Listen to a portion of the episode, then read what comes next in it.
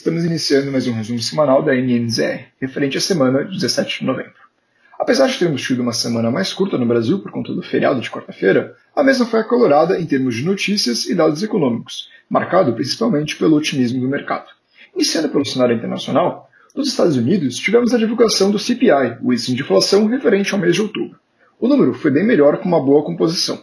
O núcleo registrou um avanço de 0,23 na comparação mês contra mês, contra um consenso que era esperado pelo mercado de 0,3%, com setores de habitação e serviços médicos ajudando a esse número vir abaixo do esperado.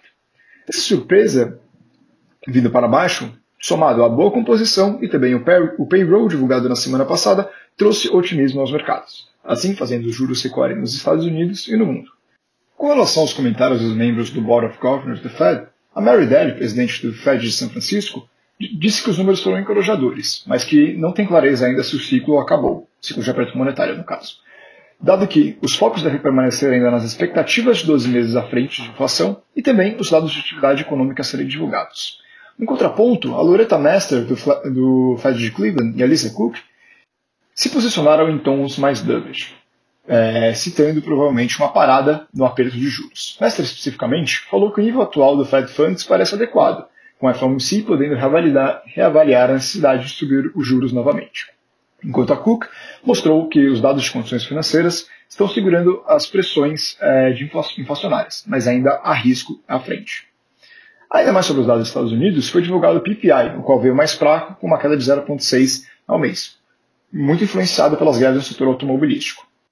Continuando no cenário internacional, também tivemos a visita do presidente chinês Xi Jinping aos Estados Unidos, na tentativa de renestilizar as relações entre os dois países, as quais foram desestabilizadas desde o início da guerra comercial em 2018.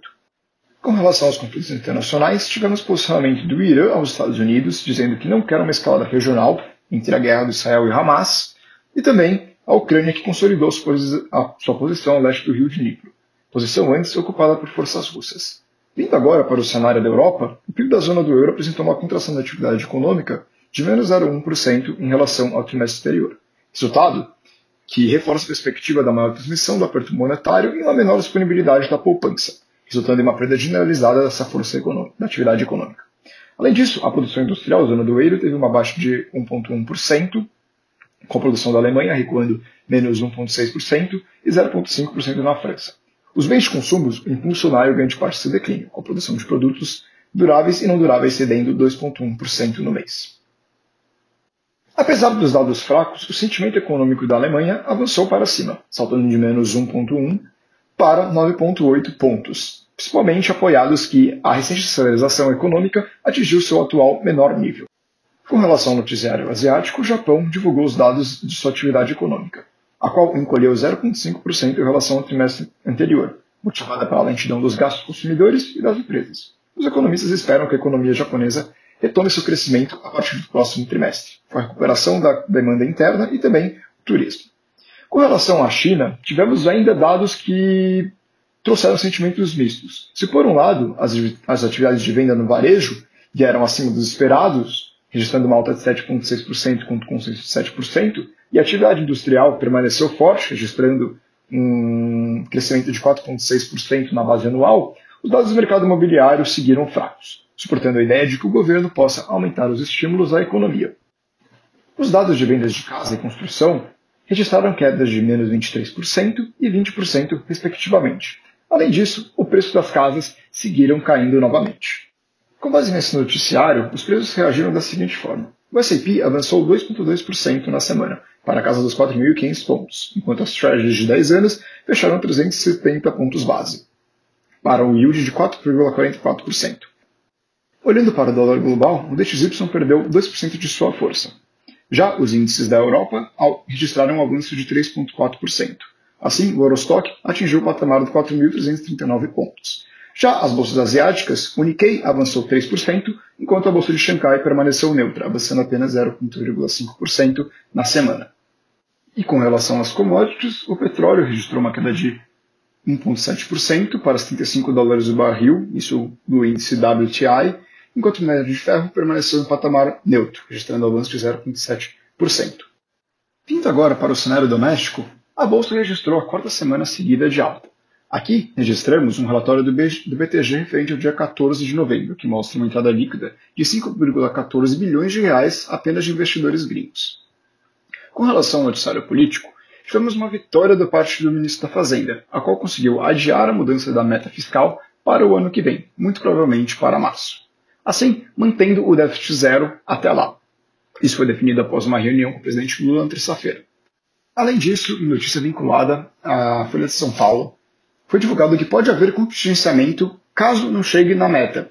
Proposta que foi discutida entre Haddad, Tebet, o líder de governo no Congresso, e também o relator da LDO. Esse corte seria realizado de forma igualitária entre as despesas do governo e as despesas do Congresso, assim preservando as linhas de gasto do governo com projetos. Com relação ao noticiário das empresas, a Americanas divulgou essa semana também seus balanços revisados para 2021, 2022 e também com os resultados para 2023. Com isso, foi revertido o lucro de 630 milhões em 2021 para um prejuízo de 6,23 bilhões e também registrando um prejuízo de 12,9 bilhões em 2022. Enquanto isso, a privatização da Sabesp vem avançando no estado de São Paulo, com o governo propondo uma nova estrutura regulatória, visando manter alguma flexibilidade e também criar incentivos para a realização dos investimentos e mais previsibilidade no setor privado. Por fim, a temporada de divulgação do estado das empresas, referente ao terceiro trimestre, chegou ao fim.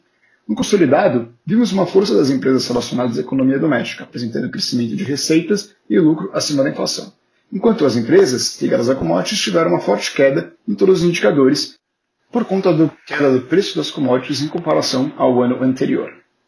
Com base nisso, ao final de semana, a curva de juros encerrou novamente em queda ao longo de toda a sua estrutura.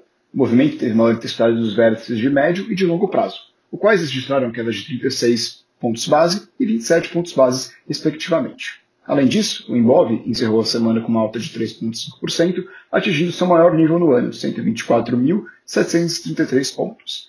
E o real contra o dólar permaneceu parado na semana, com a cotação de 4,91 reais. Olhando para a semana à frente, temos a divulgação dos resultados da eleição da Argentina, além de o destaque para a ata do FONC, que deverá ser publicado na terça-feira.